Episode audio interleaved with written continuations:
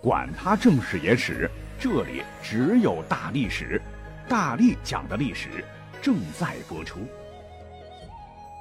大家好，我是大力丸。去年年底的时候呢，我讲过一期大概是五六分钟的节目哈，是因为我看到一篇报道，呃，是一篇由文旅张家口刊发的公众号文章，这个题目太吸睛了哈，叫做《大量证据表明古埃及文明是华夏人所创》。引发了广大网友普遍关注。那么，这个文章作者的观点就是：近年来，他通过梳理对比大量的中非文物器物和社会文化现象，发现了一个可以颠覆我们传统认知的事实真相，就是古埃及文明源自于我们华夏人的杰作。作者还说呢，这个线索呢。出自于河北省张家口市博物馆展出的一件文物，叫做铜仪。仪呢，就是一种类似于盥洗脸盆之类的礼器。它全称就是垂胎阴刻人物鱼藻鸟兽环纹柄铜仪，长是二十九点四厘米，宽是二十点三厘米，高是十一点一厘米，看起来并不大。那么该器物呢？呃，据查哈，确确实实是一九八零年四月出土于河北省怀来县甘子堡村的春秋时期的古墓，古墓时间呢，大概就是公元前七百七十年到公元前四百七十六年。那这个物件的外侧素面光滑，其腹内则是十分清晰的阴刻人物，就是什么鱼藻啊、鸟兽啊、日月啊、草木图文。哎，所谓的阴刻，就是与阳刻相对应啊。那是我国传统刻字的两种基本的刻制方法，是一种独特的雕刻方式。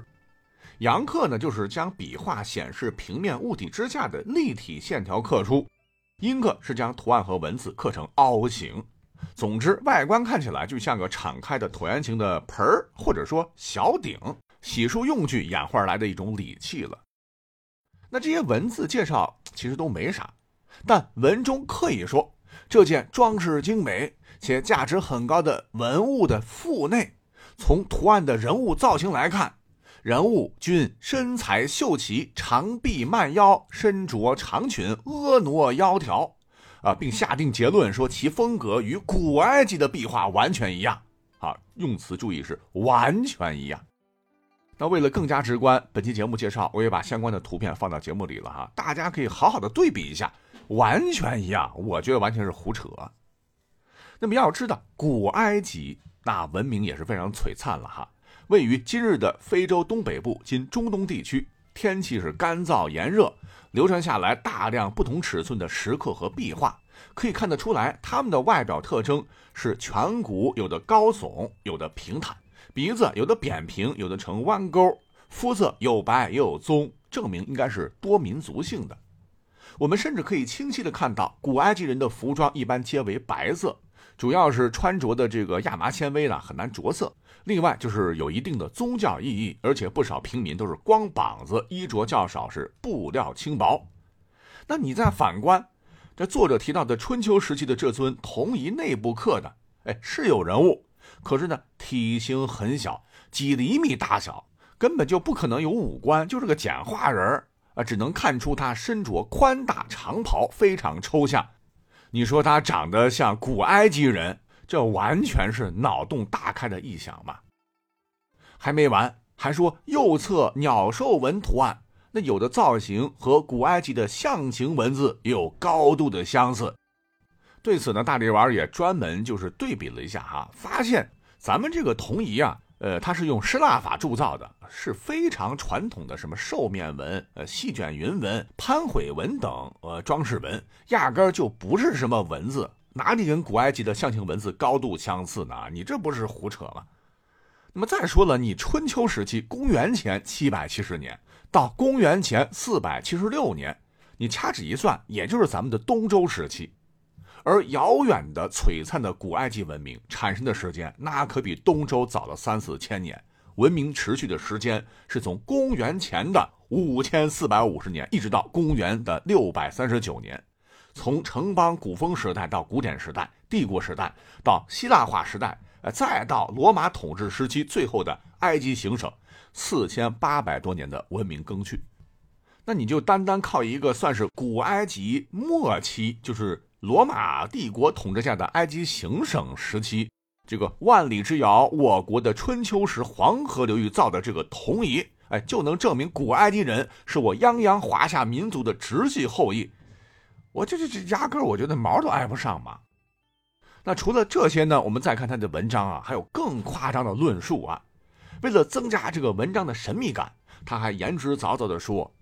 中西文化的交流是在汉朝张骞出使西域之后的事情。这意思就是说，汉武帝凿空西域之前啊，中外就没有交流嘛。哈，其实比较科学的诊断时间。中西方交流目前大致最早推定是在公元前六世纪，也就是我国的春秋战国之交，远远早于汉武帝刘彻时啊。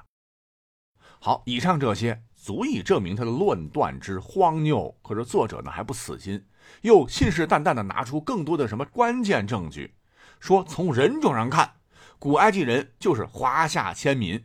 因为他说，埃及壁画中可以看出，古埃及人和白人种啊、呃黑人呐、波斯人都有明显的区别，身材不高也不矮，没有络腮胡子，他们的肤色和五官遗传特征表现为黑头发、黑眼珠、黄皮肤啊，有的皮肤偏白，这个鼻梁宽度适中，鼻梁较低，脸扁平，双唇薄厚适中，直鼻子，眼眶稍高，颧骨突出。还一本正经地说啊，前埃及古迹最高委员会秘书叫扎西哈瓦斯博士曾说，古埃及人不是非洲黑人，也不是阿拉伯人，很可能是东亚人。这个东亚啊，不就是指的我们中国大陆当时的地区吗？故而这个作者说，呃，古埃及人啊，就是我们华夏先民这个过去的。他还在图坦卡蒙陵墓中出土的法老头像复原图和其他雕像中得出一个石破天惊的结论，那就是这个法老的这个复原图长得那就是一个中国小伙儿。哎，看到这就让我我直接笑出猪叫了啊！一个是扎西哈瓦斯博士，我查了啊，确实存在真人，但人家的原话是。古埃及人不是非洲黑人，也不是阿拉伯人，因此对于古埃及人的人种，国际上还没有定论。但是多民族性是可以的。哎，我请问，人家权威大拿说过是东亚人吗？你掐头去尾把你自个儿的结论安上去啊！就算是东亚人，东亚的区域很大了，你怎么证明其祖先就是黄河流域的华夏族呢？再者说了，流传很久的呃法老的诅咒，那个图坦卡蒙木乃伊，说他是中国小伙我觉得作者你真是胆大包天呐！作为生活在公元前一千三百四十一年到公元前一千三百二十三年古埃及新王国时期第十八位王朝的法老，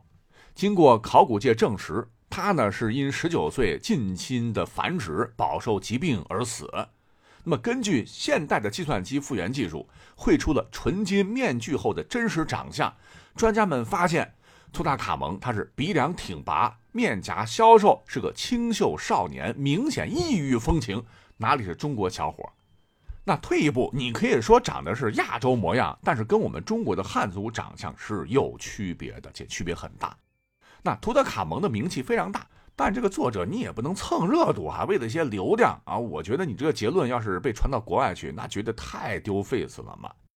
当然有句话叫啊，人至贱则无敌啊，这个作者似乎不在乎这些，为了让结论更加丰满，他又从文物遗存方面来看，说古埃及和我国有很多极其相似或相同的东西，比方说从医疗技术方面看，古埃及与我国悠久的中医那是同宗同源。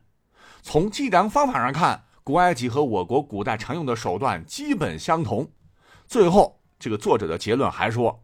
啊，读者们看罢一定会恍然大悟，说古代埃及的狮身人面像实质上是金字塔的镇宅狮子，跟这个风水可能有关系哈。这完全是中国人的建筑理念。”云云。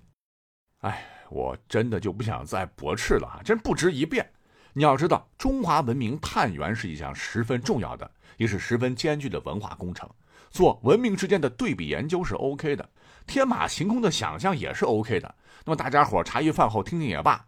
但直接官方公布这样言之凿凿、信誓旦旦的文章，我就觉得有点妄自尊大了，没有经过科学的论证啊。需要说明的是哈，呃，我们不少未解之谜的历史节目曾经做过类似的呃内容，是属于一种假设类的，或者是说探讨类的，只是提供一种可能性哈，压根儿就没有定论啊。别说是普通的这个主播了，你就是历史或者考古专家，他也不敢做定论呢。你官方平台这么发布，哎，就会造成一定的强烈的错觉，认为说的都是真的，是权威的。说实话，真的不好啊。